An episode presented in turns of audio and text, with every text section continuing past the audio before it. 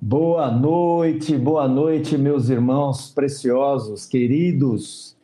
Que saudade de vocês, que saudade de poder é, estar novamente aqui participando do Fundamentos.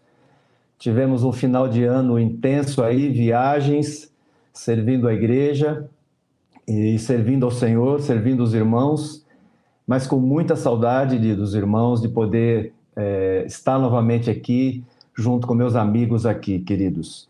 E é bom, é bom estar de volta, graças a Deus por isso.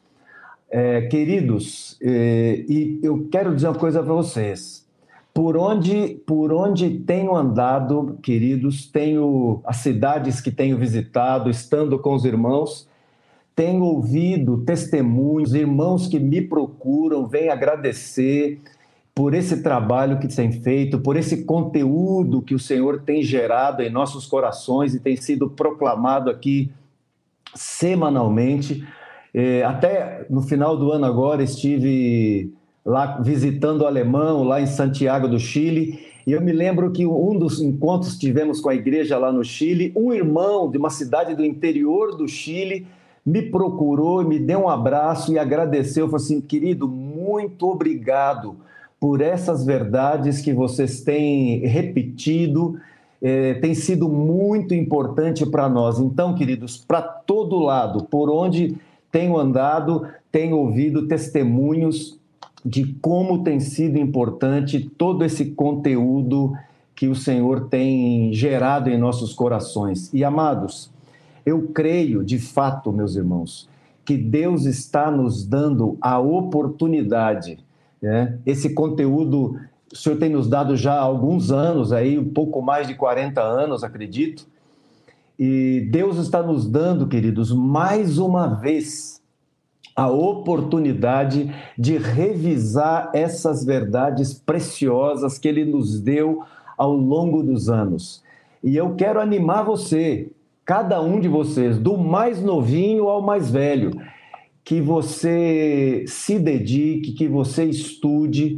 É, o aplicativo está quase pronto aí, mais uns dias ele já estará em nossas mãos, mas que você use isso com temor, com diligência, de forma aplicada, para se capacitar na palavra do Senhor, lembrando, irmãos, que nós precisamos, como filhos de Deus, nos capacitar é, no entendimento, em compreender essas verdades, saber aplicar essas verdades em nossas vidas e também, queridos, saber aplicar na vida de outros, saber proclamar essa verdade, saber dar razão de nossa fé. Porque é bem provável, irmãos, principalmente à luz de tudo aquilo que temos ouvido nesse tema que tem, temos estudado agora nas últimas semanas, é muito provável que algum dia esse livro que temos em nossas mãos, e hoje nós o temos em nossas mãos de forma eletrônica, não só em papel, é muito provável que chegará o dia em que esse livro nos será tirado das mãos. E o que, e o que vai ficar para nós, se nos for permitido, temos aprendido que será a tribulação será um tempo de fugirmos, não é? É, não será um tempo de fique em casa, pelo contrário, um tempo de saia de casa. A palavra de ordem vai ser saia de casa. Eu creio que uh, nas oportunidades, se o Senhor nos permitir nos reunir, o que nós teremos, irmãos, são aquelas verdades que nós guardamos no coração. E eu fico imaginando como é assim como era no primeiro século. Muito provavelmente, os irmãos, quando se encontravam, Cada irmão, um lembrava uma parte da verdade, outro lembrava outra. Olha, Pedro disse isso, e tal, outro apóstolo disse tal coisa. Então, é muito provável, irmãos, que nós passaremos por essa mesma experiência. Que o que ficará de fato, aquilo que nós vamos proclamar uns aos outros, serão aquelas verdades que nós guardamos no coração. Por isso, queridos, nós animamos a vocês para que se capacitem, para que compreendam essa palavra e também para que se exercitem e se capacitem também para transmiti-la, para dar razão de sua fé, para dar razão da esperança que há em você. Animamos também os pastores relacionados conosco pelo Brasil afora para que trabalhem em suas congregações, para que esse conteúdo se transforme no vocabulário da igreja, para que todo o tempo, nas juntas, nos encontros das casas, esse, esse conteúdo se transforme no vocabulário é, que, que o Senhor quer falar conosco. E, e seja o vocabulário de todos os irmãos, de toda a igreja. Falando nisso, irmãos, só para uma repassando aqui aquilo que o senhor tem nos falado nessas últimas semanas, não é? é o tema, o primeiro tema começou por que e como estudar sobre a volta de Jesus. Depois, o que Jesus ensinou sobre sua volta. E nós vimos ali, transmitidos ali por, transmitida essa verdade por Benito, por Gil e pelo Marcos, os seis momentos que foram de forma didática, muito bem colocado por esses irmãos, com muita graça de Deus. Aliás, irmãos, quando eu falo, eu menciono assim a ausência que tive nesse tempo, os irmãos não têm ideia de como eu fui grato a Deus e sou grato a Deus por Deus ter colocado ministérios na igreja. Graças a Deus pelo corpo de Cristo. Que graça de Deus foi manifesta na vida do Gil, na vida do Marcos, na vida do Benito, que coisa linda. Então, eu participei, assisti as lives, algumas até mais de uma vez, e, e dando graças a Deus pelo corpo de Cristo e pelos ministérios que o Senhor disponibilizou à igreja. Falando desses seis momentos ali do ensino de Jesus, lá em Mateus 24. O primeiro momento, ainda não é o fim, Mateus 24, do versículo 4 ao 6. Momento número 2, o princípio das dores, Mateus 24, de 7 a 14. E depois, o terceiro momento, a grande tribulação, do versículo 15 ao versículo 21 de Mateus 24. Momento número 4, o sol escurece, os poderes dos céus são abalados. Mateus 24, 29. O quinto momento, o sinal do Filho do Homem, no versículo 30. E o sexto e último momento, a reunião dos escolhidos, no versículo 31. E depois o Benito nos lembrou eh, a importância que, que nessa reunião dos escolhidos nós receberemos eh, novos corpos, os mortos em Cristo vão ressuscitar, vão receber novos corpos, nós também, eh, os que estiverem vivos, receberão novos corpos e estaremos reunidos para sempre com o Senhor, não é?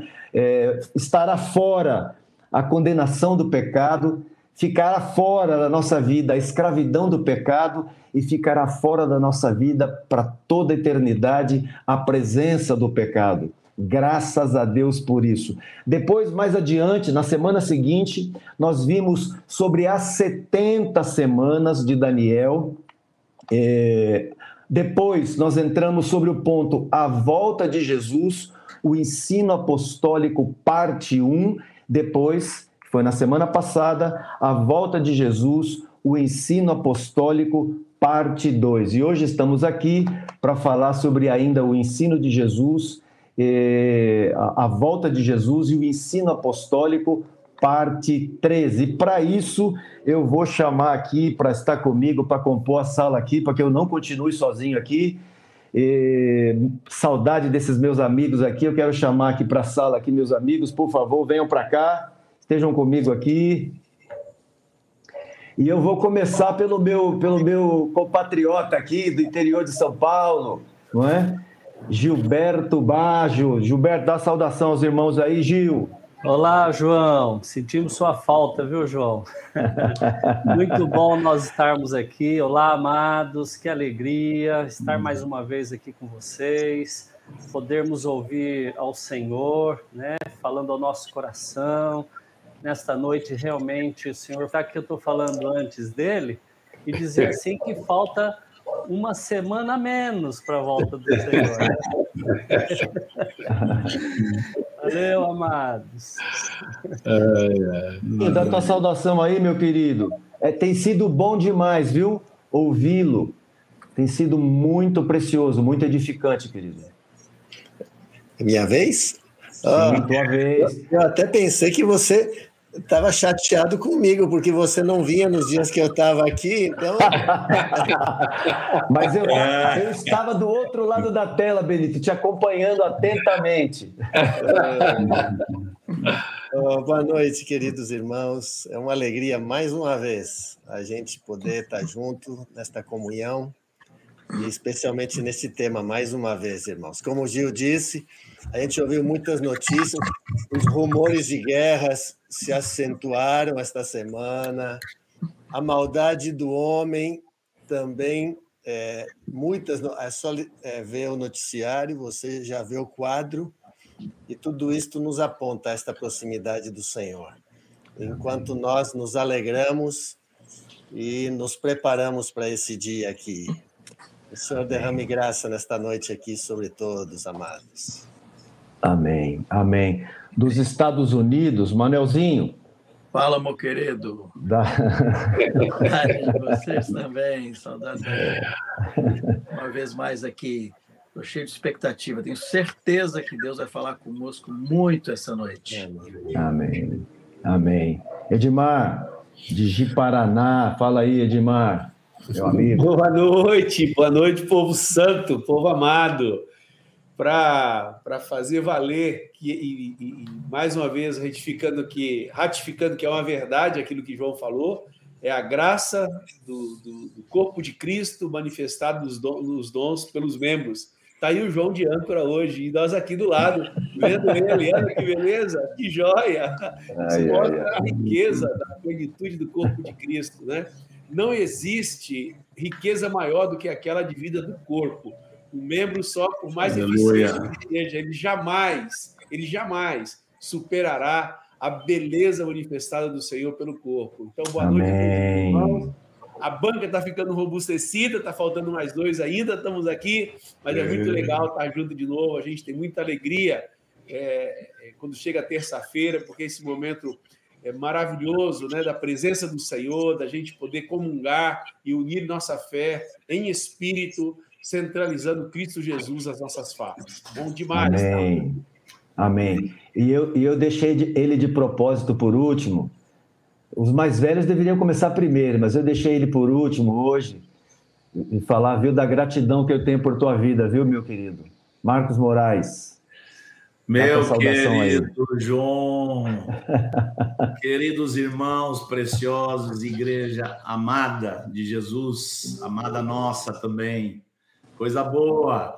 Cada vez mais feliz aqui, porque ficou um tempo aqui que o Gil e o Benito e eu pensamos que a gente tava, ia ter que passar o resto do ano sozinho aqui, mas a galera começou a voltar, voltar.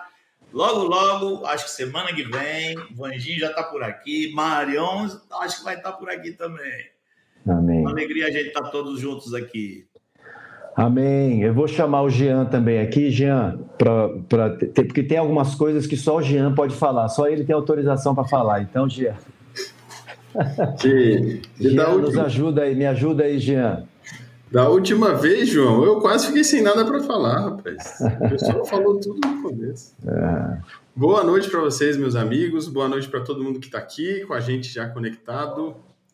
É muito bom ver que o chat já está fervilhando aqui.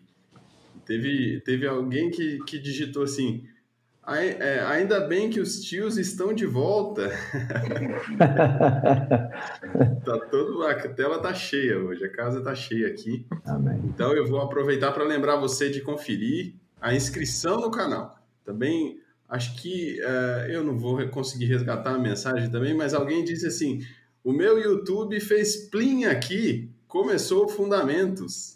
Deu palminhas. Então, para o seu YouTube também fazer plim, você precisa se inscrever e conferir se você ativou as notificações, que o próprio YouTube vai te avisar quando a gente estiver online aqui.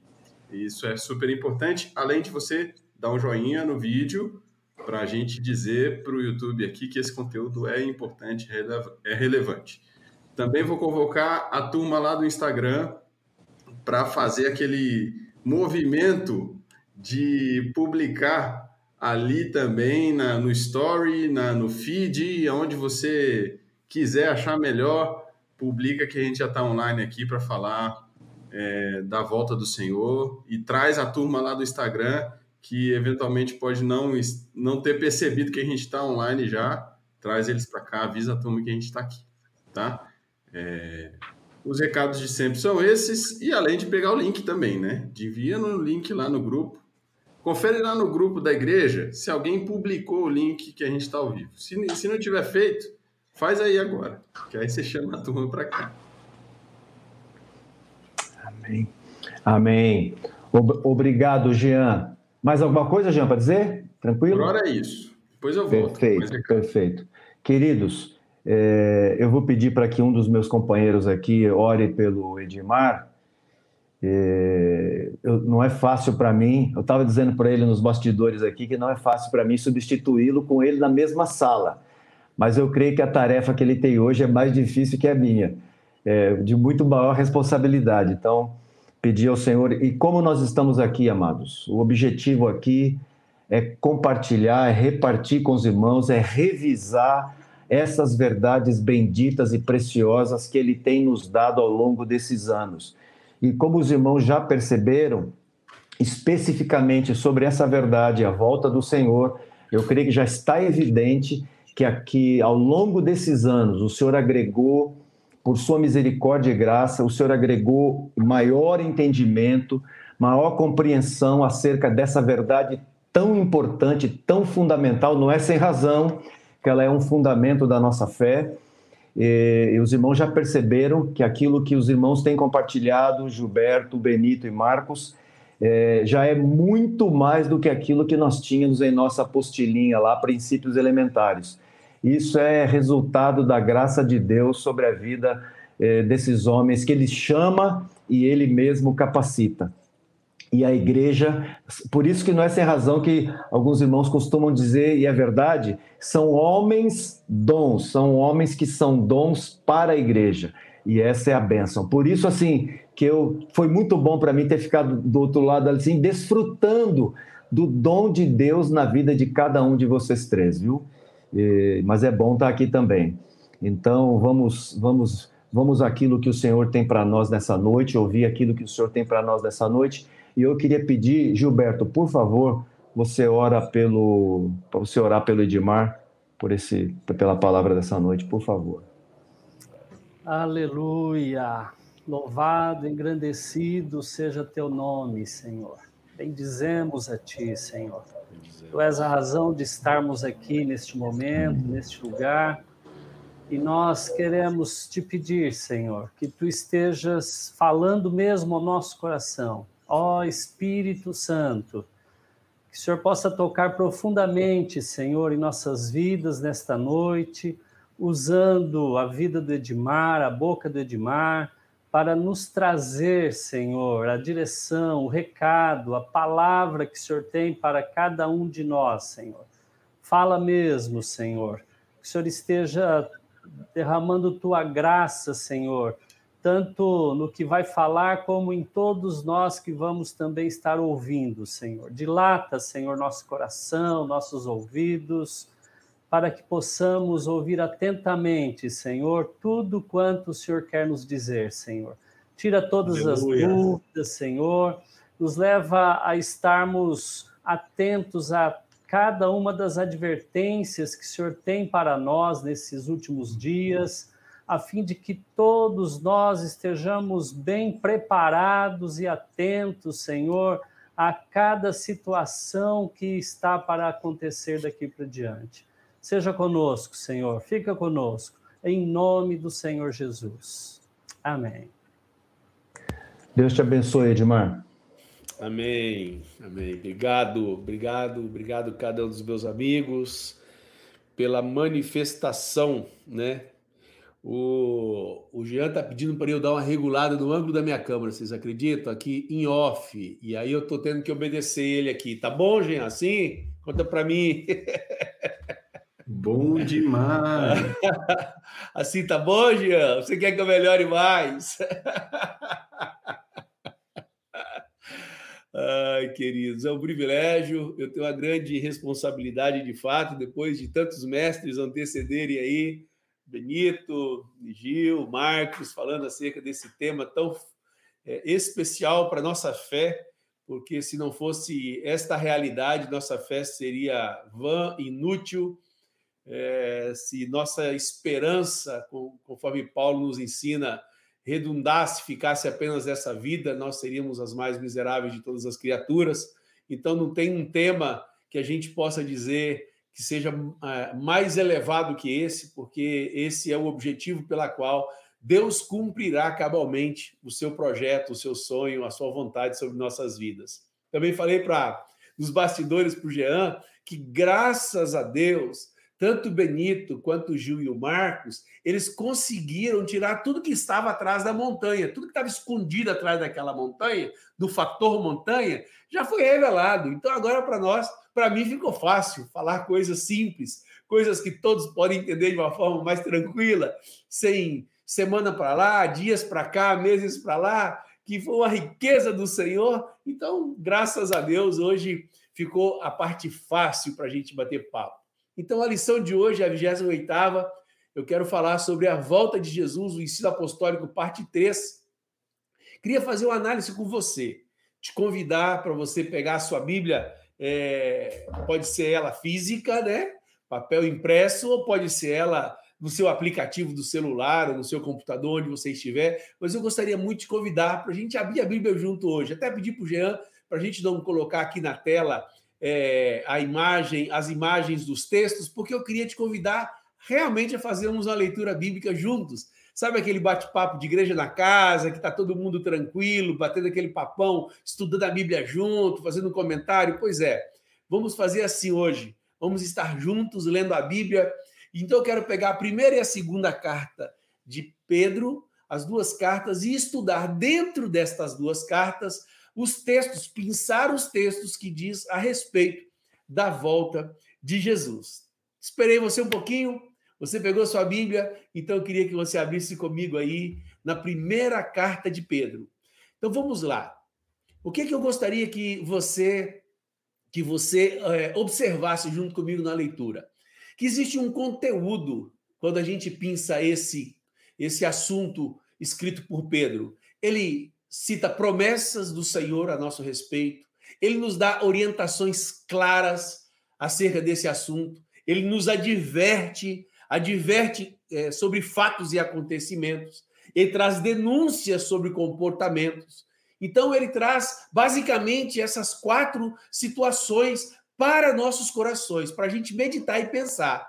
E o que é que Deus quer produzir? Ao meu ver, é óbvio que eu não estou esgotando o assunto, eu estou compartilhando com os meus irmãos. Então, o que Deus está querendo produzir conosco através dessas promessas, das orientações, das advertências e das denúncias? Ele quer produzir em nosso coração ânimo. Primeira coisa que eu vejo, Deus quer nos animar. Ele quer, ele quer trazer no nosso coração um ambiente fantasticamente é, anim, é, animado, porque ele quer dizer assim: olha, o, o, a redenção de você está próxima, está chegando o grande dia.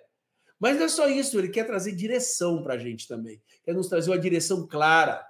Outra coisa que ele quer é gerar fé nos nossos corações. Quando trata desse assunto sobre a volta do Senhor, o tempo do fim, ele quer produzir fé, o tempo está próximo.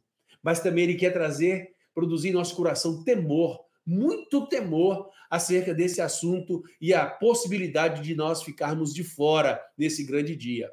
Também quer produzir cuidado, advertências que produzem cuidado, cuidado do nosso caminhar, do nosso comportamento.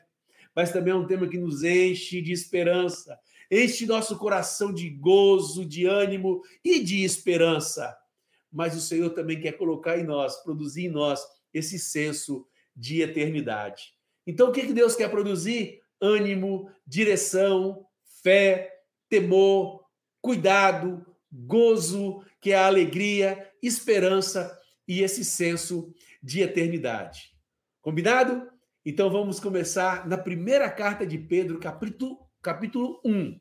Eu queria ler com você dos versículos 3 ao versículo 9. Mas como é que nós vamos fazer? Vamos lendo e comentando, batendo papo. Vamos lendo e aproveitando ao máximo é, aquilo que é possível, que Deus falou ao meu coração, Seguramente ele irá falar do seu coração, não apenas com o conteúdo que eu estou compartilhando, mas ele irá acrescentar muito mais, porque o Espírito Santo, que inspirou a santa e bendita palavra, ele há de confirmar nos nossos corações aquilo que é o desejo dele, aquilo que ele deseja comunicar e aprofundar. Então vamos lá.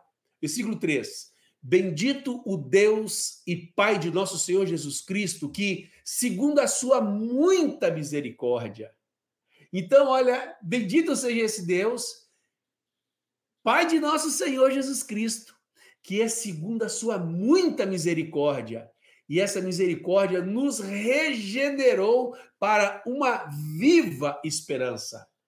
O Senhor quer que você e eu tenhamos uma viva esperança mediante a ressurreição de Cristo Jesus dentre os mortos.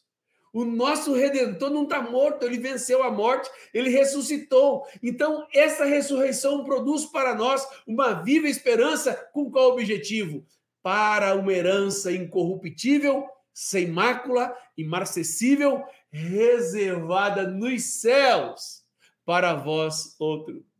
Então, essa regeneração deve nos encaminhar para uma viva esperança, conduzindo-nos a uma fé que tudo que nós esperamos, o final de tudo, está nos céus. O Senhor está preparando para nós esse ambiente, esse ambiente celestial. Então, por favor, não esqueça de colocar a sua esperança, esperança viva. Há uma fé que conduz às coisas que estão nos céus. Então, que nosso coração comece a meditar nessas coisas que Pedro nos anima a enxergar acerca da volta do nosso Senhor Jesus Cristo. Versículo 5. Que sois guardados pelo poder de Deus mediante a fé para a salvação preparada para revelar-se no último tempo. Isso é fantástico, porque Deus promete que Ele nos guarda pelo seu poder. Onde poderíamos encontrar maior poder? Onde poderíamos encontrar maior abrigo? Onde poderíamos encontrar maior segurança a não ser em Deus? Esse Deus nos promete guarida, somos guardados pelo poder dele. Com qual objetivo? Para a salvação preparada, que irá se manifestar, revelar-se no último tempo. Queridos, é óbvio que o Senhor anseia muito por esse dia também. Por quê? Porque nesse dia se dará cabalmente, com toda a amplitude, todo o propósito propósito de Deus será concluído com esse dia. Esta família de filhos e filhas semelhantes a seu filho primogênito, ele está sendo preparado, esses, esses homens, essas mulheres na face da terra, para esse grande dia. Então nós temos que entender que a nossa fé para a salvação será revelada no último tempo, onde a salvação, de forma completa, conforme disse João, anteriormente, inclusive sem a presença do pecado. Versículo 6. Nisto exultai. Olha que coisa linda! Olha, se alegrem, rejubilem, embora no presente, por breve tempo, se necessário, sejais contristado por várias provações. Ó, oh, ainda que você e eu somos provados e muitas vezes contristados por conta destas várias provações, nós temos que nos alegrar. Por que, que temos que nos alegrar? Versículo 7. Por, para que, uma vez confirmada, o valor da vossa fé, muito mais preciosa do que ouro perecível, mesmo apurado por fogo, redunde em louvor, glória e honra na revelação de Jesus Cristo. Olha que interessante, nós temos uma fé mais valiosa, mais preciosa do que o ouro puro. A sua fé, a minha fé, tem muito mais valor do que o puro ouro, porque essa nossa fé vai redundar na glória e honra quando Jesus se revelar nos céus.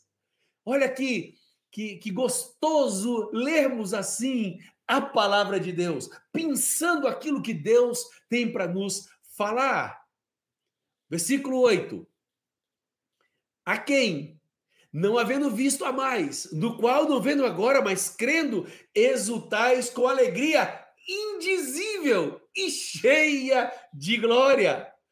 Que promessa poderosa, produzindo em nós exultação, regozijo extremo, viver cheio de alegria, uma alegria excessiva.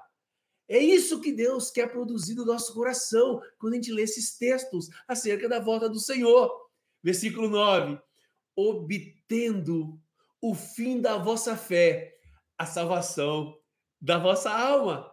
Salvação completa.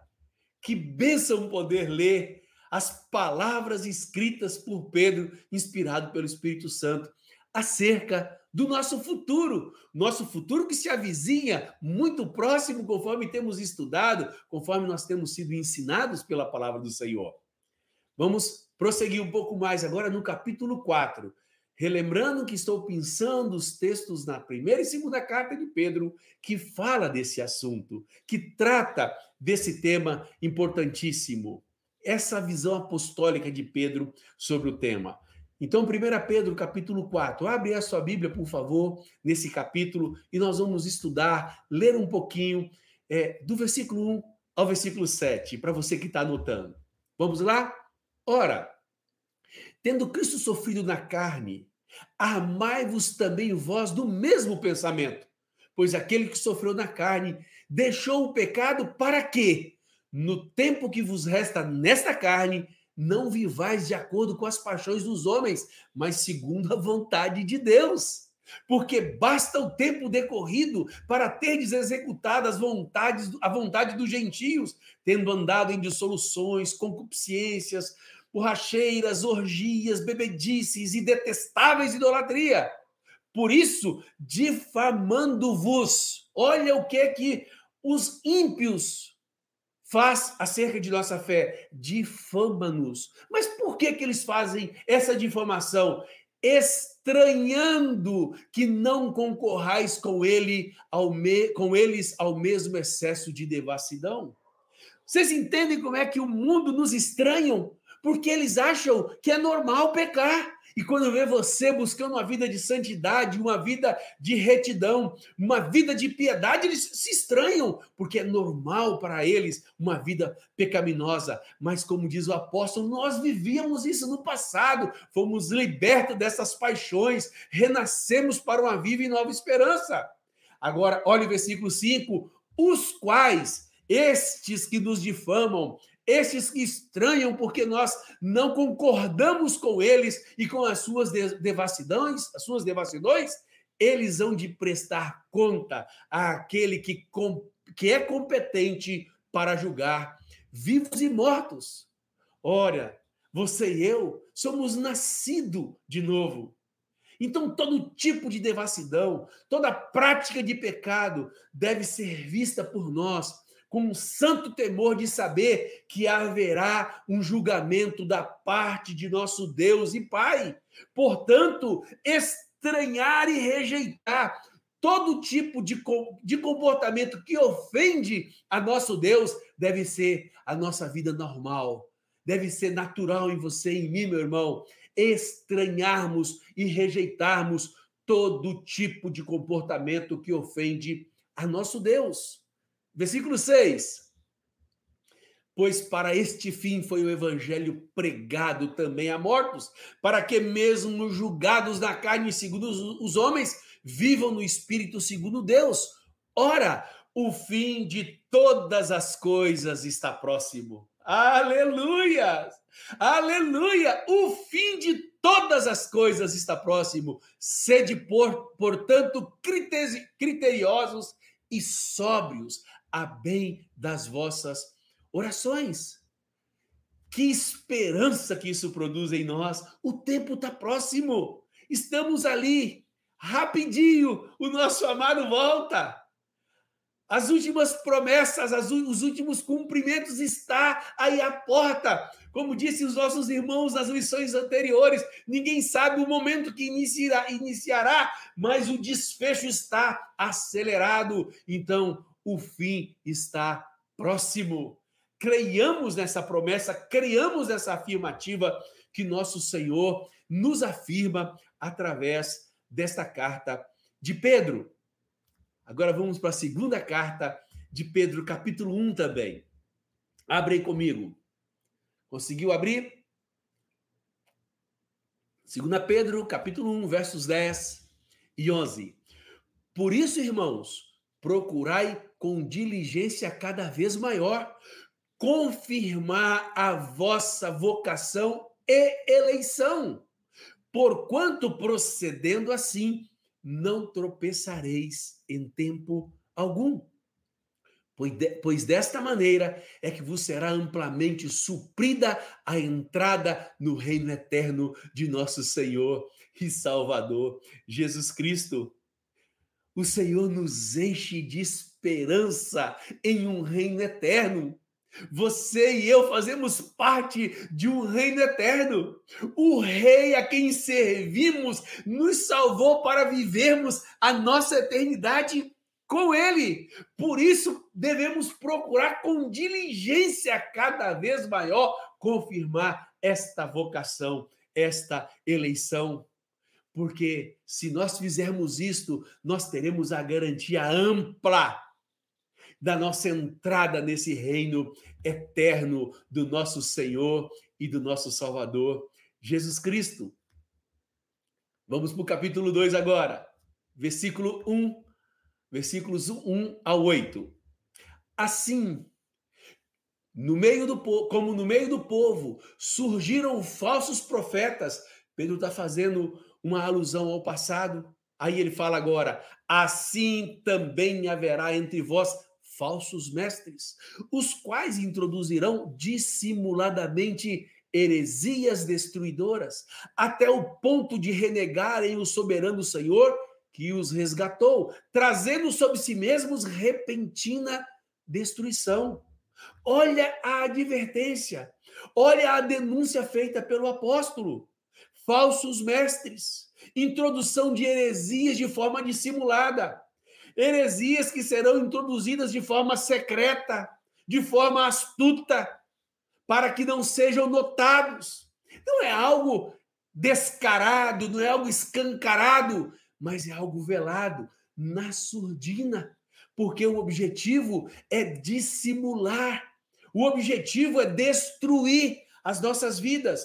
Irmãos, e qual é aquilo que talvez seja nesse versículo qual é que seja a maior indicação de uma pulga atrás da orelha. Diz assim: haverá entre vós mesmos falsos mestres. Cuidado, irmãos. Eu sempre digo que o inimigo de nossas almas não vem com tridente, não. Ele vem disfarçado. E nós temos que nos atentar porque temos a palavra de Deus como baliza, o Espírito Santo como aquele que testifica que somos filhos de Deus, temos o corpo de Cristo para não deixar a gente desviar. Usemos desses recursos dados por Deus para que não sejamos presas fáceis, sendo induzidos por esse tipo de homens enganosos. Versículo 2: E muitos seguirão as suas práticas libertinas por causa deles será infamado o caminho da verdade. Infâmia sobre o caminho da verdade, por causa de muitos que seguirão essa prática libertina. Irmãos, isso denota cuidado do Senhor para conosco. Ele está nos avisando. Cuidado, cuidado para não seguir é, as práticas desses falsos mestres, desses dissimuladores, desses que sorrateiramente introduzirão coisas destrutivas, para que nós não sejamos contados entre estes. Ao contrário, sejamos contados entre aqueles que estão preparados e perseveram. Mas a denúncia existe, a observação apostólica existe para que você e eu venha de alguma maneira preparar nosso coração, preparar nossa fé para não cair nesta rede, nesse enrosco. Versículo 3, denunciando mais uma vez os motivos, a motivação desse tipo de gente. Também movidos por avareza, farão comércio de vós, com palavras fictícias. Para eles, o juízo lavrado a longo tempo não tarda e a sua destruição não dorme. De novo, a denúncia das motivações. Há uma motivação avarenta, querendo fazer negócio, comércio das pessoas. Eles irão modelando o discurso. Essa palavra fictícia tem esse sentido: modelar discurso conforme seus intentos, conforme os ouvintes querem. Prestemos atenção. Lembremos-nos que essas advertências era, é para nos guardar, para estarmos em pé, preparados para o dia de nossa redenção. Esse é o objetivo de nosso Senhor e Salvador. Ora, se Deus não poupou anjos quando é, pecaram, antes precipitando-os no inferno, os entregou é, a abismo das trevas, reservando para juízo, não poupou o mundo antigo, mas preservou a Noé, pregador da justiça, e mais sete pessoas, quando fez vir o dilúvio sobre o mundo de ímpios, e reduzindo a cinza as cidades de Sodoma e Gomorra, ordenou-lhe ordenou a ruína completa, tendo-as posto como exemplo a quantos venham a viver impiamente e livrou o justo Jó, afligido pelo procedimento libertino daqueles insubordinados. Por esse justo, pelo que via e ouvia quanto habitava entre eles, atormentava sua alma justa cada dia por causa das obras iníquas daquele. Pedro faz menção às situações do passado, e me faço pergunta: será que nós nos sentimos afligidos pelos procedimentos libertinos, ora hoje vivenciados? Será que a insubordinação do povo contra nosso Deus e os princípios de Deus produzem em nós esse tipo de sentimento? Esse sentimento que leva-nos à aflição pelo viver ímpio das pessoas, que nos ofende porque ofende ao nosso Deus? Mas a promessa do versículo 9 é porque o Senhor sabe livrar da aprovação os piedosos e reservar sobre o castigo os injustos para o dia do juízo. O Senhor quer produzir esse sentimento em nós, resgatar na sua amada igreja a aflição, o tormento dentro de nós por ver tanto desvários, tanta impiedade, as pessoas moldando a sua vida, as coisas que são mais é, é, ofensivas ao coração de Deus. Que Deus guarde a igreja, que a igreja seja guardada cuidadosamente como pessoas piedosas que a piedade encontre no nosso coração o espaço devido, que a santidade encontre em nós o espaço devido, mas que também o temor encontre em nós o espaço devido, porque Deus promete castigo eterno a estes injustos, a estes insubordinados e libertinos.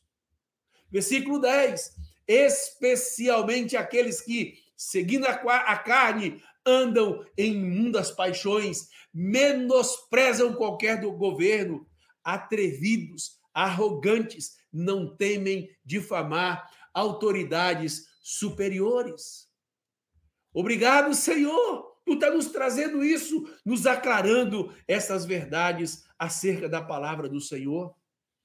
Vamos por capítulo 3 agora da segunda carta de Pedro, versículo 1 ao versículo 14. Amados, esta é agora a segunda epístola que vos escrevo. Em ambas, procuro despertar com lembrança a vossa mente esclarecida, para que vos recordei das palavras que anteriormente foram ditas pelos santos profetas, bem como do mandamento do Senhor e Salvador, ensinado pelos vossos apóstolos, tendo em conta, antes de tudo, que nos últimos dias virão escarnecedores com seus escárnios andando a, segundo as suas próprias paixões.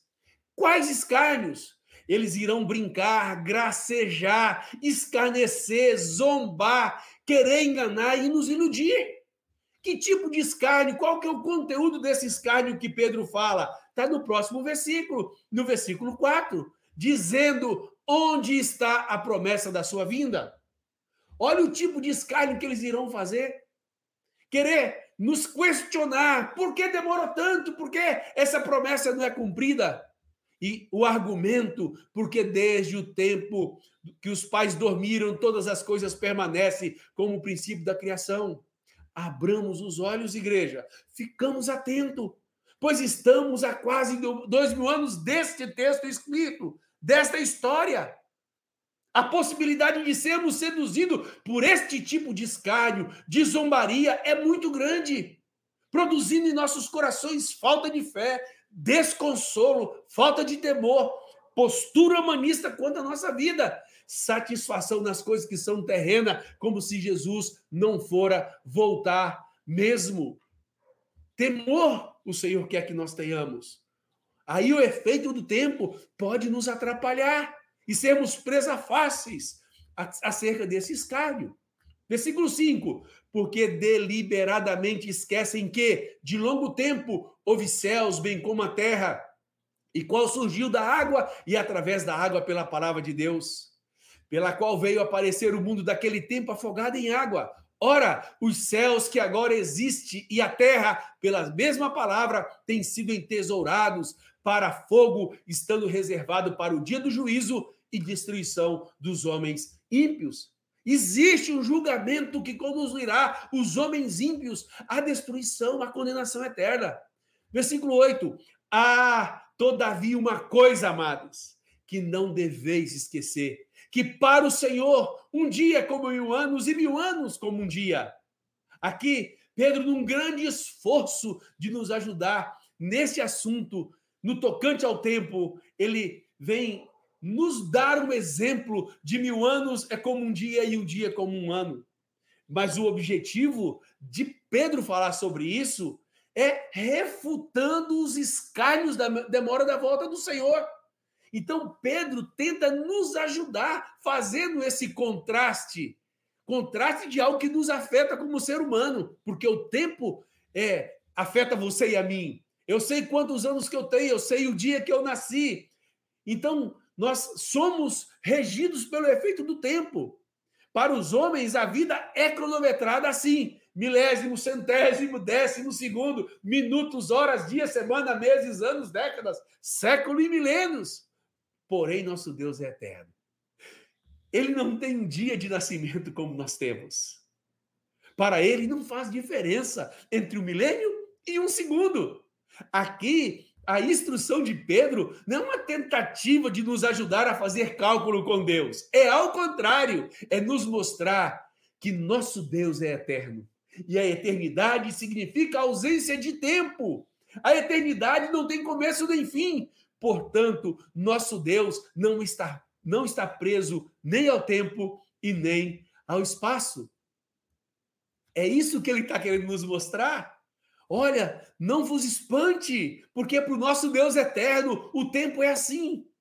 Versículo 9: Não retarda o Senhor a sua promessa, como alguns a julgam demorada. Pelo contrário, é ele longânimo para convosco, não querendo que nenhum pereça, senão que todos cheguem ao arrependimento. O suposto atraso, entre aspas, é explicado de forma amorosa por Pedro. Existe um motivo para que esta promessa ainda não tenha sido cumprida cabalmente. E não é uma questão de retardar, mas é uma demonstração da longanimidade e do amor de Deus. E por que que Deus é tão longânimo? Qual que é o efeito prático dessa longanimidade? Ele não quer que ninguém pereça.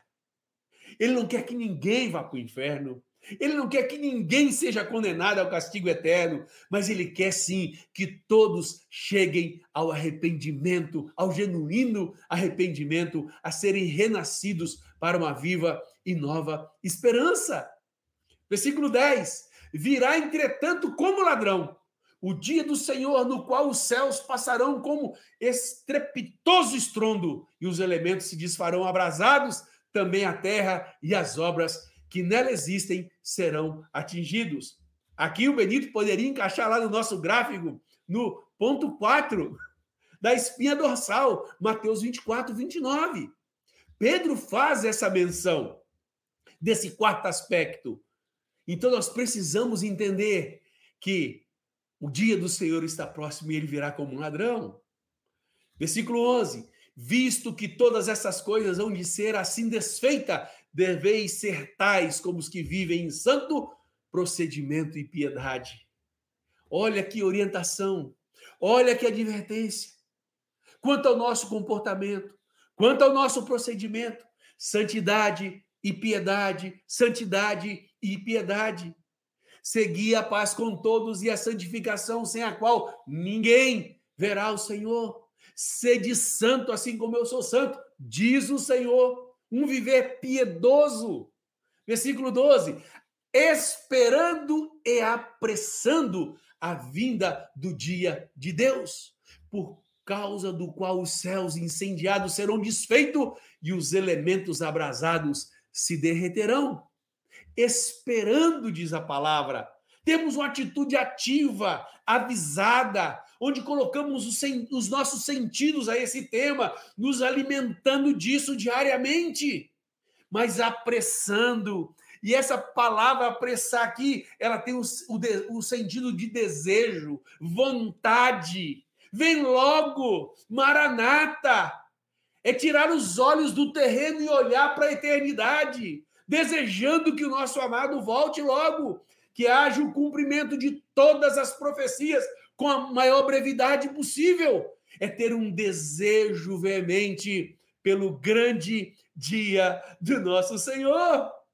Versículo 13: Nós, porém, segundo a sua promessa, esperamos a palavra de novo, novo, novos céus e nova terra, nos quais habita justiça. A promessa do Senhor deve ter esse efeito de levar-nos a crer. Crer que há de vir novos céus e nova terra. Crer que no reino de nosso Senhor habitaremos em justiça, mas também com o sol da justiça, que é o próprio Jesus. Se estamos desesperançosos com este mundo, é bom sinal.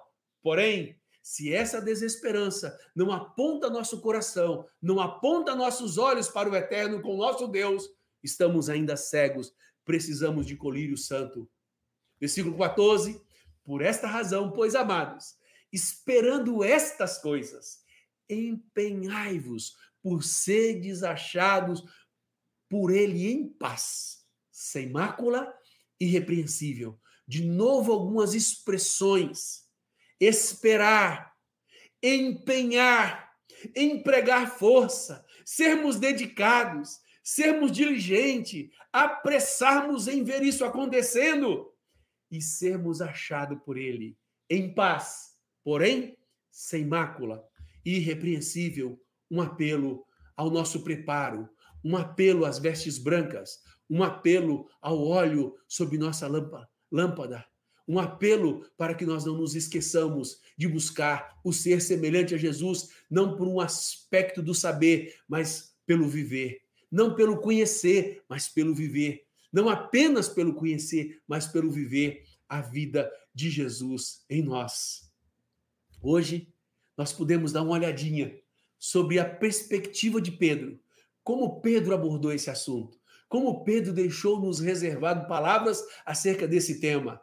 Eu tenho sido cheio de alegria ao ler as duas cartas de Pedro pensando nesse assunto. Espero que o Senhor tenha enchido o teu coração também de esperança, de gozo, de solidez, de saber que Deus está preparando o que você e eu fomos feitos para vivermos na eternidade com Ele. Há novos céus e nova terra sendo preparado para nós.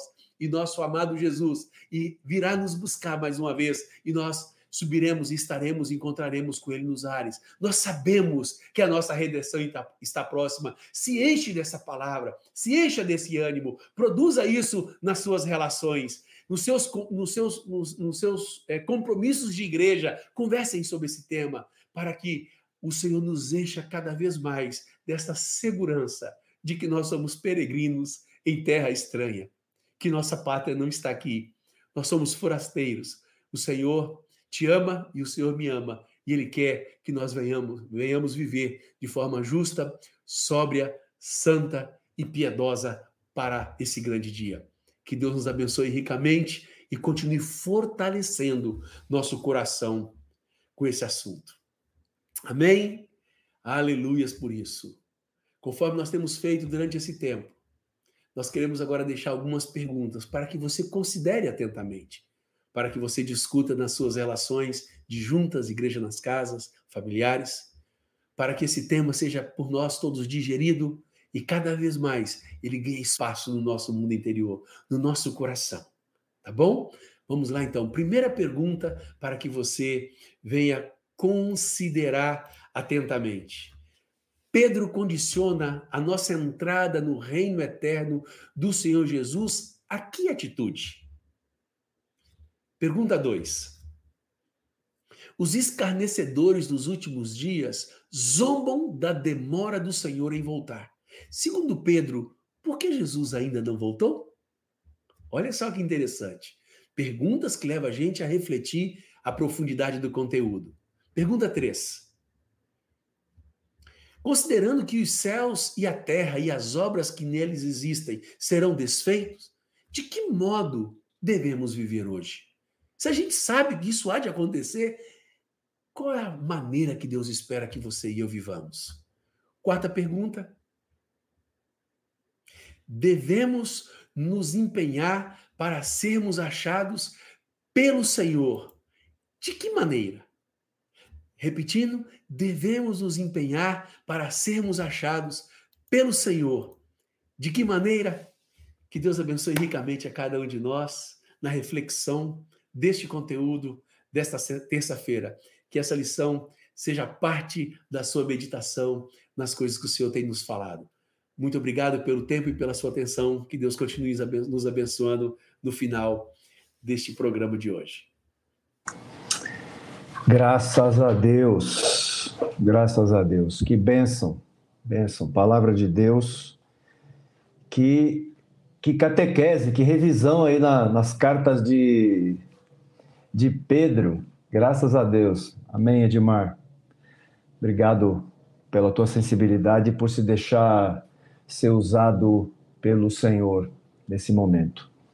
Queridos, olha, para quem, antes de eu passar, eu quero passar a palavra para meus amigos aqui para comentários e em cima daquilo que acabamos de ouvir desse tema, mas eu queria só trazer um dado aqui para quem gosta de desse tipo de coisa, de dados, né? É incrível porque o Edmar se debruçou aqui hoje, não é? E nos levou a e nos levou junto com ele nessa viagem a meditar no, nas cartas de Pedro. Mas você sabia que da, dos 27 livros do Novo Testamento, é, em 24 deles é mencionado é, a, verdades acerca dos últimos dias e, ou sobre a volta do Senhor, sejam elas advertências sobre a volta do Senhor, a respeito dos últimos dias, ou o tema propriamente dito, diretamente falando sobre a volta do Senhor. Dos 27, pelo menos em 24 livros é mencionado. E, e de todo e, e, a, e, a, e os, esse tema, a volta do Senhor e os últimos dias, é mencionado pouco mais de 300 vezes em todo o Novo Testamento.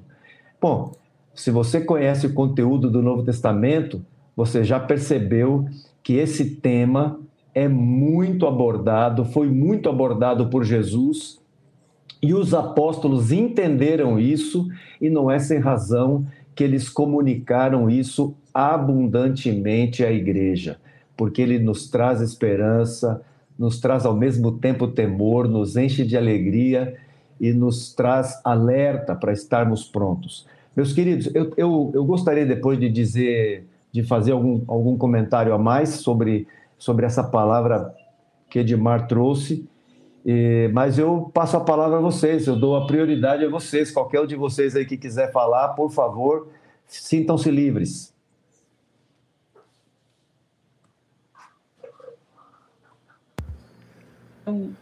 Nós vemos aí, é, o Edmar nos trouxe muito bem Pedro veio encaixar justamente as palavras de Jesus né, na carta ou nas cartas que ele acabou enviando, né?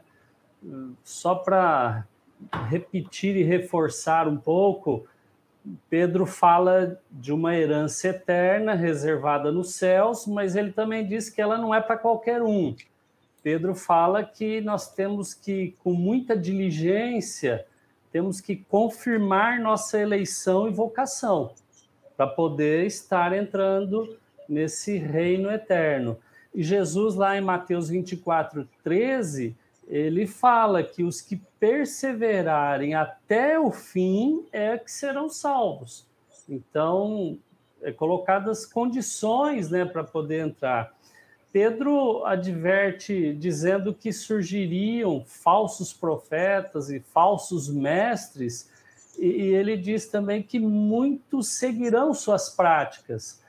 Jesus, lá em Mateus 24, no versículo 11, ele adverte sobre a vinda de falsos profetas e enganarão a muitos.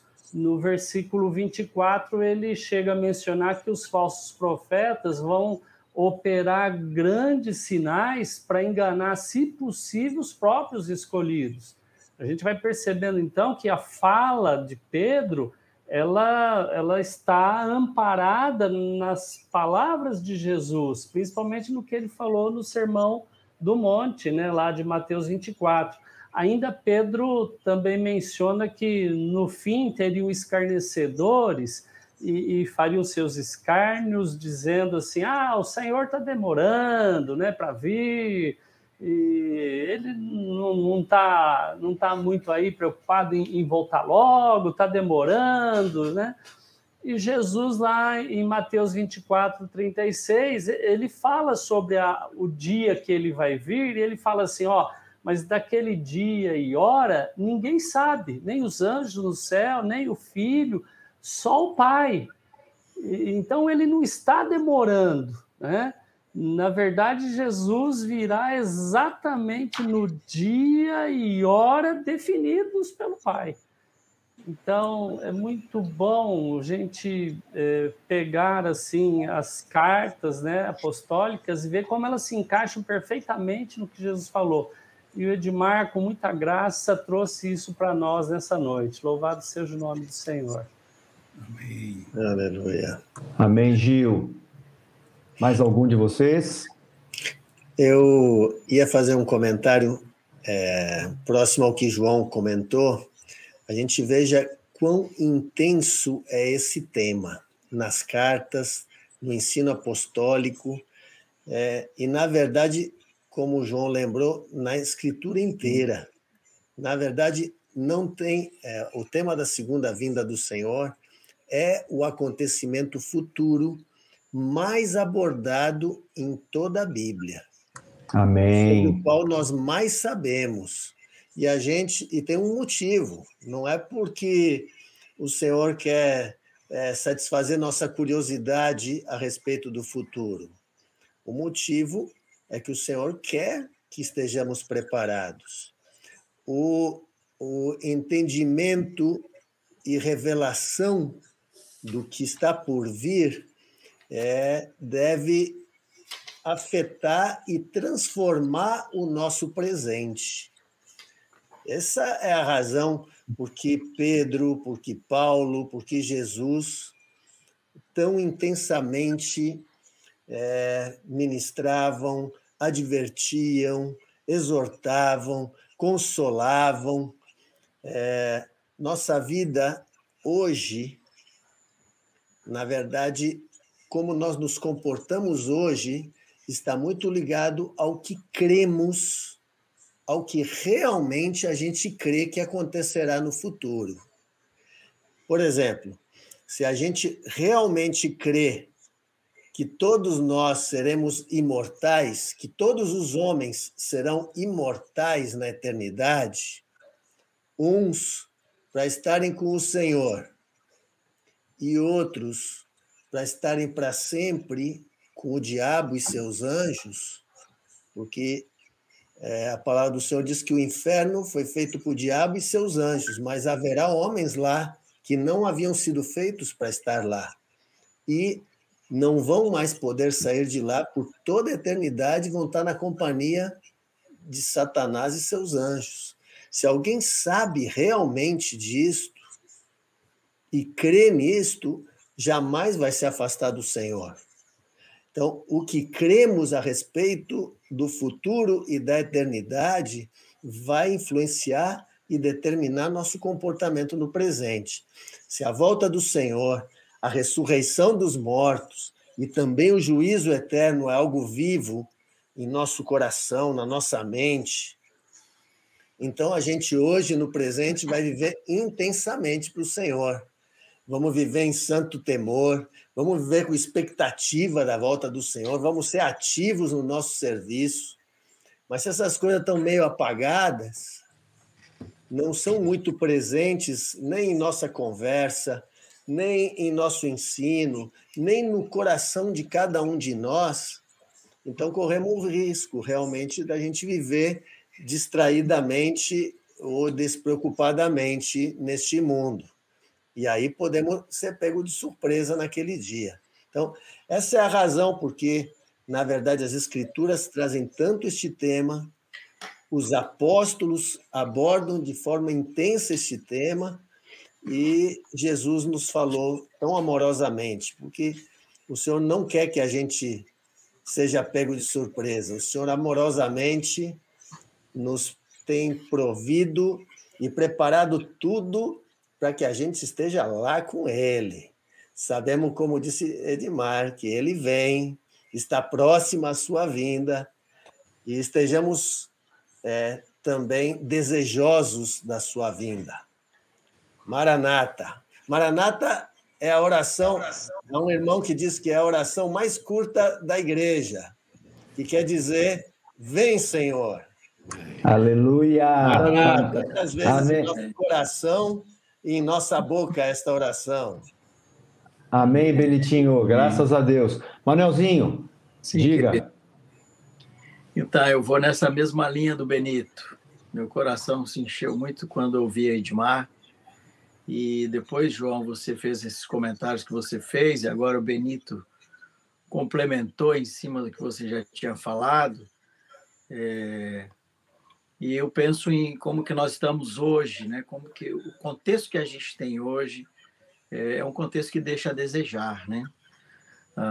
a igreja, a gente vê que no Novo Testamento a igreja tinha os olhos na eternidade, não só os olhos, mas a igreja tinha o coração nessa esperança.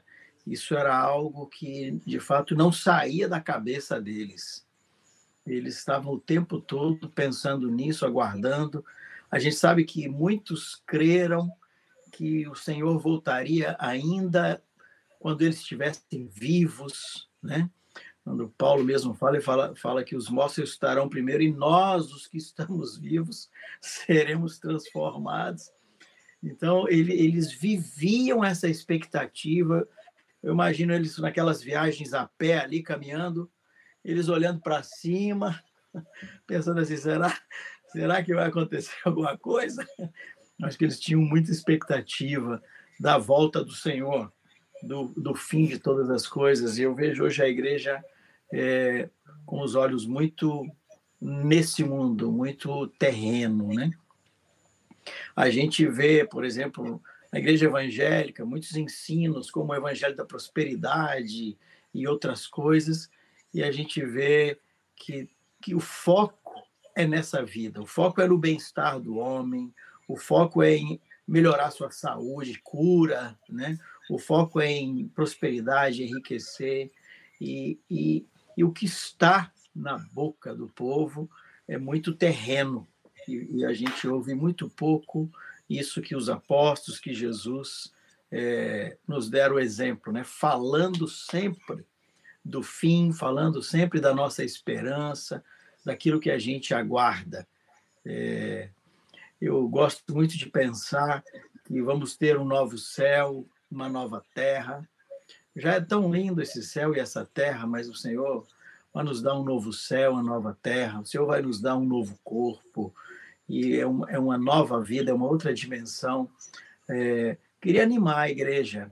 Nós precisamos falar mais disso uns aos outros, com toda a simplicidade. Não estou falando de, de dar esses estudos como Benito, Gil, Marcos estão fazendo, Não é disso que estou falando, é, é como Pedro fez aqui nessas cartas que Edmar leu, né?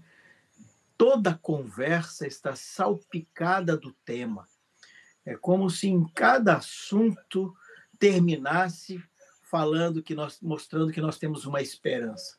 Nós temos uma esperança. Não há, não há nada que possa nos desanimar, não há nada que possa nos abater, nos deter, porque temos uma esperança.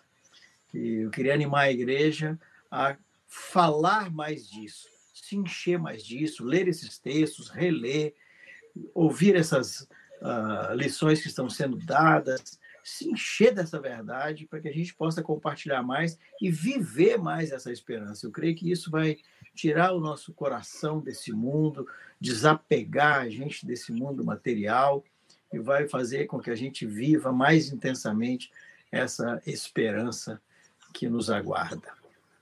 Aleluia! Como diria o Edmar, bom demais, Manuel. Marcão. Eu, eu achei que o, o Edmar fez, fez quase um, uma mágica aí. Pegou primeiro a Pedro, pegou segundo a Pedro, conseguiu colocar tudo junto. E foi a graça de Deus na tua vida aí, Marzão. Mas eu ainda achei um texto aqui em Pedro que você não achou. eu digo, vai, não dá para ficar de lado isso aqui, eu tenho que ler isso aqui.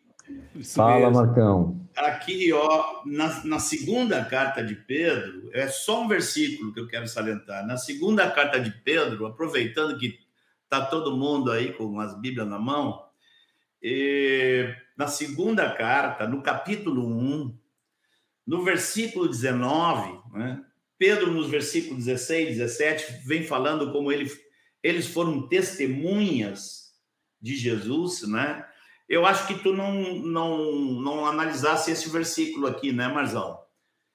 E... É, não, eu não li ele, ele estava ele, ele, na minha, nos meus rascunhos pessoais até que eu tinha feito. Mas que bom ah. que você trouxe ele, fico feliz. Esse é do é. Espírito Santo mesmo. É, muitas vezes eu deixo um texto de fora numa pregação e vem um outro e coloca. Eu digo, é. Mas então, aqui Pedro está falando de que eles foram testemunhas vivas, né, que viram o Senhor, e ele fala que aquilo tudo que eles viram é cumprimento de profecias. Então ele passa a defender a importância da palavra profética. E no versículo 19, ele diz algumas coisas que eu acho que são, assim, estão dentro de tudo que o Edmar falou aqui. Tendo, assim, tanto mais confirmada a palavra profética, ou seja, profecias que foram dadas, muitas delas já se cumpriram, né? Então, isso nos leva a ver que uma palavra profética, ela está confirmada, fazeis bem em atendê-la.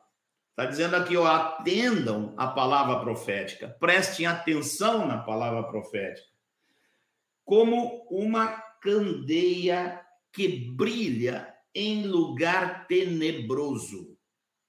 Ou seja, a palavra profética, irmãos, é um, é um facho de luz, é um, um brilho de luz no meio do que? Aqueles lugar tenebroso. É importante que cada vez mais nós estejamos entendendo, olhando ao nosso redor, vendo a forma como as conversas do maligno vão crescendo e às vezes entrando dentro da igreja, nós tenhamos essa consciência que esse lugar que nós vivemos hoje, ainda na carne, estamos aqui, esse é um lugar tenebroso que a profecia vem e lança luz em cima desse mundo tenebroso, em cima desse lugar tenebroso.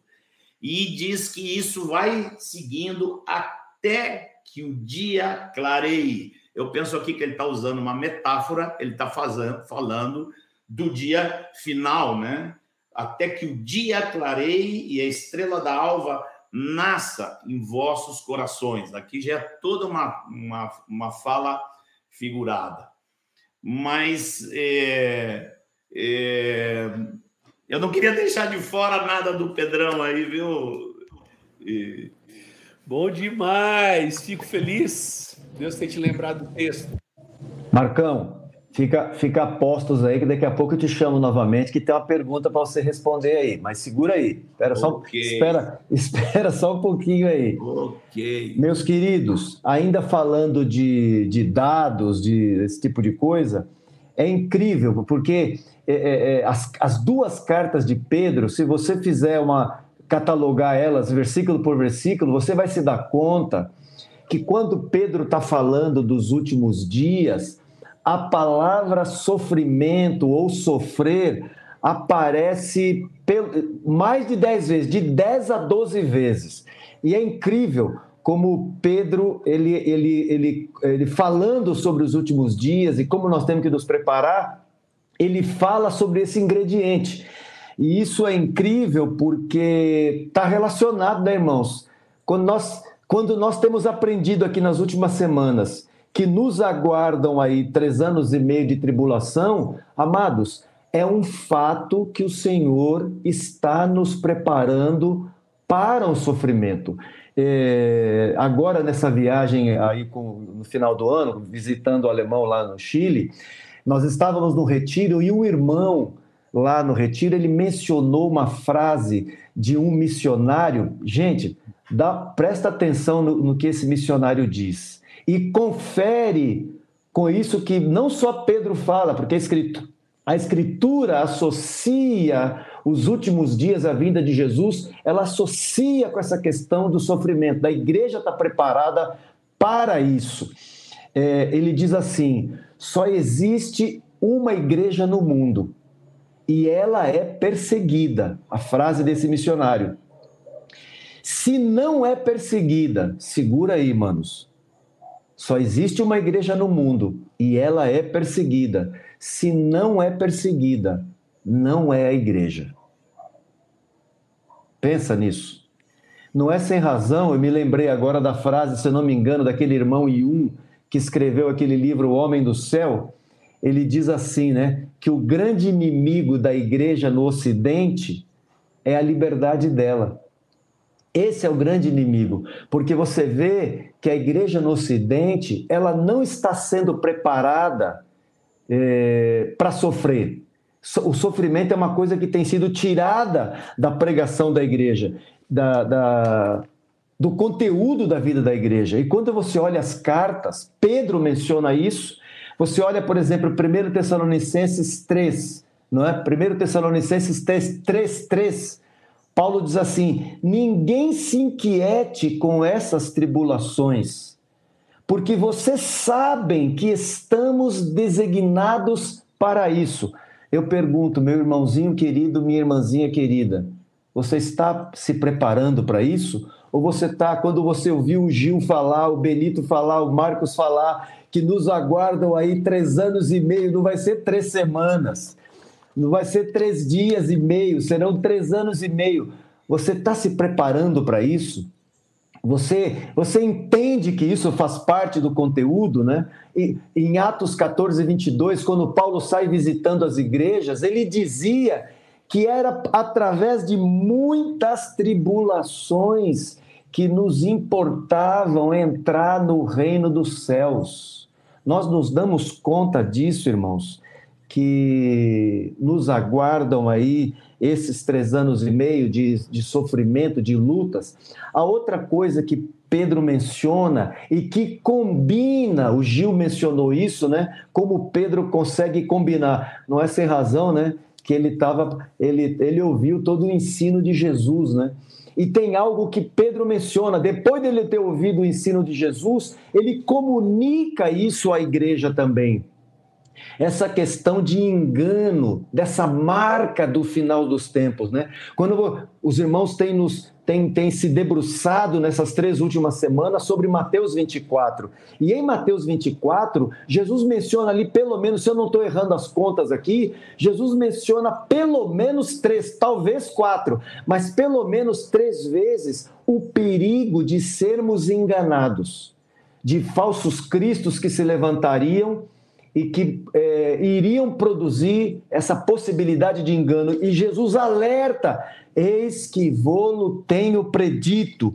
É, e Pedro menciona isso, esse perigo do engano. E Paulo, outro texto que Benito, é, nas últimas semanas, nos falou, lembrando de 2 Tessalonicenses capítulo 2, quando Paulo alertando a igreja sobre essa questão do engano, o perigo do engano, e que Pedro menciona também, quando fala dos falsos profetas que se levantariam, fala assim em 2 Tessalonicenses 2, lembrando o texto aqui, fala de pessoas que não acolheram o amor da verdade para serem salvos. É por isso que Deus lhes envia a operação do erro para darem crédito à mentira.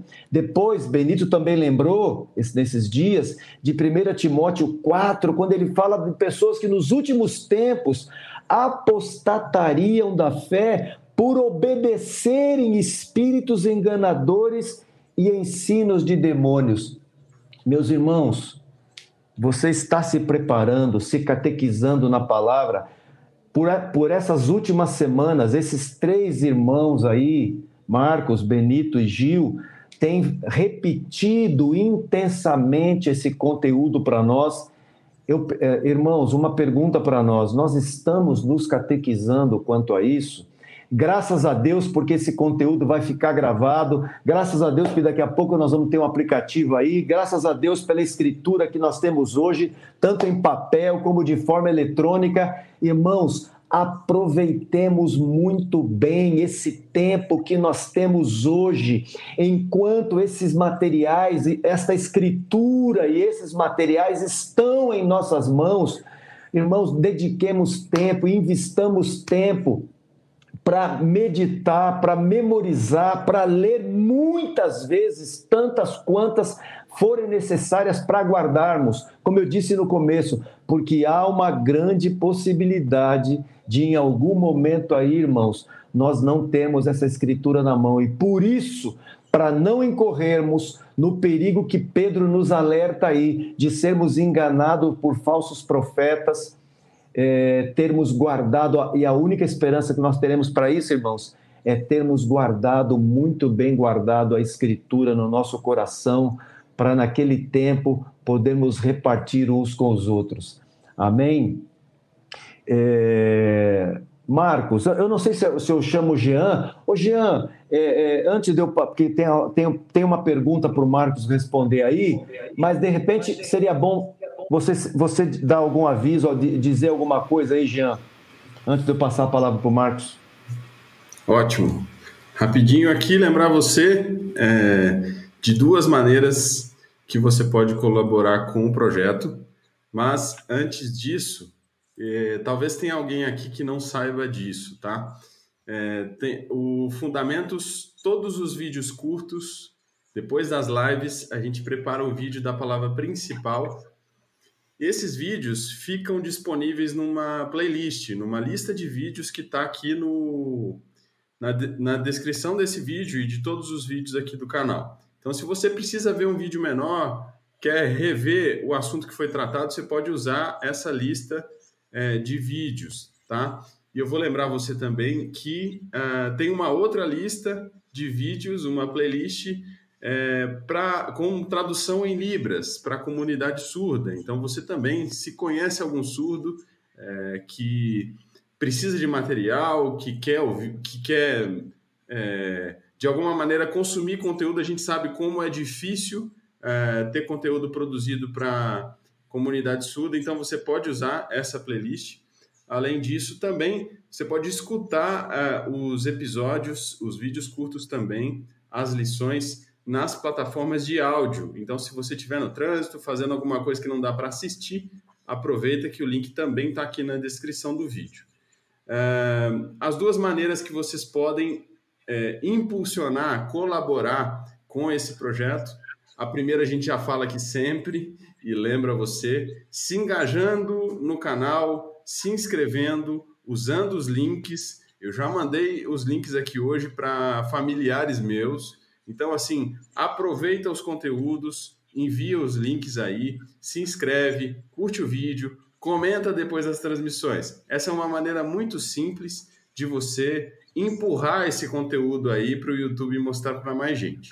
Segunda maneira é contribuindo financeiramente, porque o projeto tem uma amplitude grande, então tem traduções, tem é, o aplicativo que a gente é, eu já gente já estou testando a versão beta aqui, está no meu celular, então está muito próximo. É, nas próximas semanas eu acredito que a gente já deva ter é, o aplicativo aí sendo anunciado. Então tem uma equipe de desenvolvedores trabalhando no aplicativo, em tudo que o projeto tem, aí em todas as demandas. Então, você pode contribuir financeiramente acessando o site do Fundamentos, fundamentos.me. Ali no site tem tudo que a gente precisa comunicar para você e tem uma abinha de apoio. Então, clicando ali, tem cinco maneiras que você pode contribuir para tornar esse conteúdo perene e disponível para todas as pessoas de forma gratuita. A gente gosta de sempre de mencionar que todos os recursos são usados exclusivamente para o projeto. E todo o material produzido no projeto, inclusive o aplicativo, já respondendo alguém que pode ter dúvida, o aplicativo vai ser pago, não vai ser. Não, o aplicativo é gratuito para todo mundo acessar. Então, você que pode contribuir financeiramente, você ajuda a fazer esse conteúdo ser disponibilizado para aqueles que não podem contribuir financeiramente. Tá bom? Corri aqui para não, não, não parar o assunto. Obrigado, Jean. Obrigado, Jean. O que seria de nós sem você, Jean? É, Marcos, é, tem duas questões aqui. Tem uma pergunta para você responder mas também eu gostaria de pedir, eu não sei se você mesmo pode fazer isso, ou se você quer passar a palavra para o Benitinho depois, para trazer algum tipo de esclarecimento sobre irmãos que podem estar tendo dificuldades com aquele tema, é, com aquele tema sobre as últimas, as 70 semanas de Daniel. Eu não sei se você mesmo responde, ou se você preferir, fica à vontade, a teu critério você passa para o Benitinho. Mas tem uma pergunta para você, dirigida por Marcos. Ô, Jean, você tem a, a pergunta aí ou, ou você João, quer que nós. Oi. Querido, é, apareceu uma outra pergunta depois. Tá. Que já não é a primeira vez que o irmão pergunta. Eu já vi em outra live. E eu vejo que o irmãozinho está pedindo assim que responda. Não sei nem se ele ainda está presente. Né? Geralmente, quando chega aí as por volta das 10 o pessoal começa a sair. Não sei se o. Aqui o nome Zamas Gamer, né? depois fala em James, não sei como é o nome dele, mas não é a primeira vez que ele faz essa pergunta. Eu, e assim, e eu sei que tem muita gente que tem essa pergunta. Eu fico Fica à vontade para responder, Marcão. responder aqui. Sim. Ou a gente promete aqui para o Vini e para esse irmãozinho que na próxima live a gente vai arrumar um tempo para responder essas perguntas deles, para não esticar eh, demais aqui, que a gente está tentando não passar muito de uma hora e meia. Então, então pronto. Então, então vai para aquela, vai para esse tema. Então fica, já fica aqui no ar aqui, ó Vini. A gente conhece o Vini, o Vini é amigão nosso. E Vini, fica a promessa aqui na próxima live e o Marcos responde essa pergunta tua, que é, inclusive, uma pergunta boa, pergunta do Vini. E também desse outro irmão aí, sobre essa Zamos, dúvida aí. Zamos é, Gamer. Isso. Aí vem a resposta aí, a gente fica aqui, o compromisso no ar aqui, que na semana que vem vem essa resposta aí. É, bom, qual de vocês vai falar sobre aí, vai dar, trazer um ânimo aí, para com esclarecimento, é, que não é tão complicado assim essa questão das 70 semanas? Ou você ou Benito, fiquem à vontade aí. Já que, já que eu levantei essa bola, deixa, não vou jogar ela para o Benito, para o Benito pegar de improviso, o Benito pode acrescentar, mas é só para dizer assim, de forma bem rápida e simples.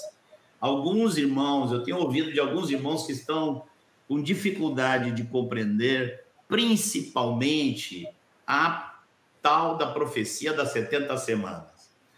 E eu queria animar esses irmãos, dizer para esses irmãos que não tem nada de estranho se eles estão com dificuldade de compreender.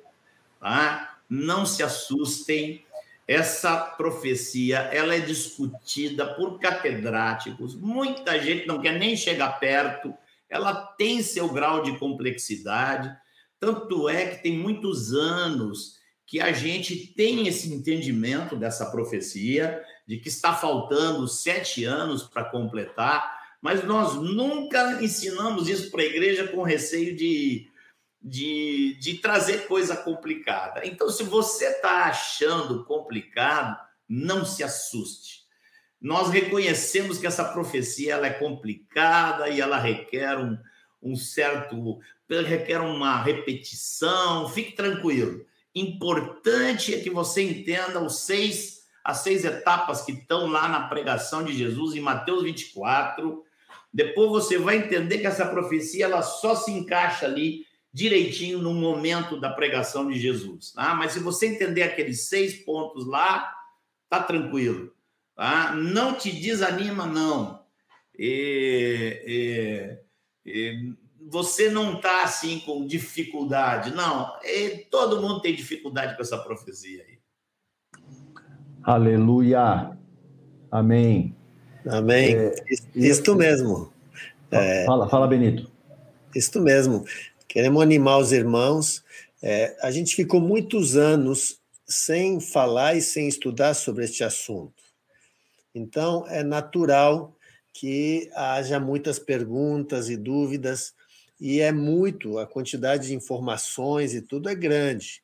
Então, é, que a gente não tenha pressa, como disse Marcos, comecemos lá, a base é o ensino de Jesus, que a gente estude, se torne mestre, catequize, e aos pouquinhos eh, os demais aspectos vão ficando mais claros. Também com os diálogos e conversas nos grupos caseiros, nas juntas e ligamentos, muitas dúvidas, é, eu estou certo que uns vão poder ajudar os outros a tirar também. Mas é, que não seja, ah, não se preocupe, não seja isto um motivo que traga algum desânimo a nos, a nos a mergulharmos nesse assunto e desfrutarmos deles. Amém. Amém. Amém, Benitinho. Jean, você tem exatos 15 segundos. Tá vendo? Vou gastar menos que isso. Ó, contando depois da risada aí, tá? É, vou, vou, lembrar vocês, precisamos que você se engaje nos comentários depois da transmissão. Depois da transmissão, não esquece, não vai embora. Vai, vai fazer outra coisa antes, não. Escreve um comentário aqui. Isso ajuda a transmissão a ser veiculada aqui nesse, nesse ambiente do YouTube. Lembrando você disso. Não se esqueça. Amém. Que bom, Jean. Menos de 15. Tá ótimo. Queridos, antes de nós orarmos para encerrar aqui, eu queria só é, lembrar um testemunho pequeno aqui sobre esse tema, a volta do Senhor os últimos dias. Há uns meses atrás estávamos no carro, eu e Sandra, minha esposa e mais um outro casal, e estávamos compartilhando esse assunto, não é? Sobre tudo que o senhor tem nos falado nessa, nesse revendo, essa revisão que nós estamos fazendo em tudo aquilo, em todas essas verdades que o Senhor nos deu ao, ao longo desses anos, né? E essa irmã no carro, ela disse assim: Irmãos, vocês já pararam para pensar a graça de Deus em nos permitir revisar essas verdades mais uma vez em nossa vida?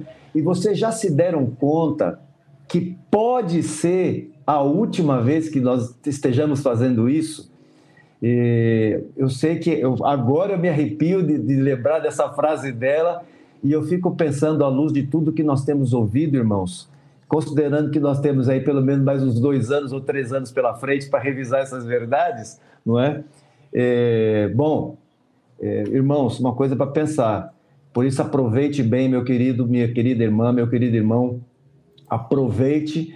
Não sabemos se será a última vez, pode ser que o Senhor nos dê mais alguns anos aí, mas façamos assim, vamos é, meditar nesse assunto como se realmente tivéssemos pouquíssimos anos à, à, nossa frente aí, né? Nós não estamos, como o Benitinho mesmo falou um dia desse, nós não estamos diante da iminência da volta de Jesus, porque tem sinais que ainda não se cumpriram, mas é certo que tem um bocado de sinal aí que já se cumpriu, é certo que essa última semana com certeza deve estar para começar aí que o Senhor nos ajude e nos encha desse santo temor e dessa expectativa de sua vinda. Amém? É, Benitinho. Oi, só diga. Para terminar, Diga, Gil. Uma frase que está no chat aqui que eu acho que seria muito jóia, da Semi Khrushchevsky.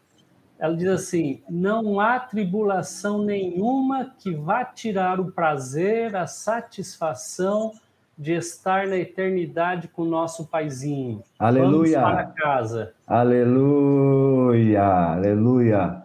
Benitinho, posso pedir para você orar por nós, Benitinho? Por esse Amém. tempo aqui, agradecer ao Senhor, por favor, meu irmão. Amém. Aleluia, graças ao nosso Pai querido, damos graças por esse tempo, por teu amor, grande amor para conosco. Amém. Graças por teu plano eterno que tu estás cumprindo ao longo da história e assim farás até o final, Senhor. Sim. Graças por nos incluires nesse plano e nos preparares com tanto amor e paciência e cuidado. Graças por todas as tuas promessas que nos consolam, nos animam e nos dão esperança, Senhor. Te pedimos que o Senhor dia a dia siga acrescentando revelação destas verdades à tua igreja. Amém. E nos prepare para esse dia, Senhor. Amém. Em nome de Jesus. Amém. Amém, Senhor. Aleluia. Amém. Meus amigos, bom demais estar com vocês, viu? Bom demais estar de volta e de compor essa sala aqui junto com vocês, esse encontro, esse grande encontro da igreja. Aleluia. Bom demais estar com vocês aí pelo Brasil afora, pelo mundo afora. Um grande beijo. Que o Senhor abençoe cada um de vocês. Perseverem, viu? Como essa, como essa irmã, essa frase que o Gil lembrou dessa irmãzinha aí. Perseverem, porque não tem tribulação que possa se comparar à glória de estar com Jesus. Um grande beijo para vocês. Nos vemos na terça-feira que vem, se o senhor nos permitir. Abraço, irmão. Beijo, abraço. Beijo, abraço, querido. Tchau, queridos.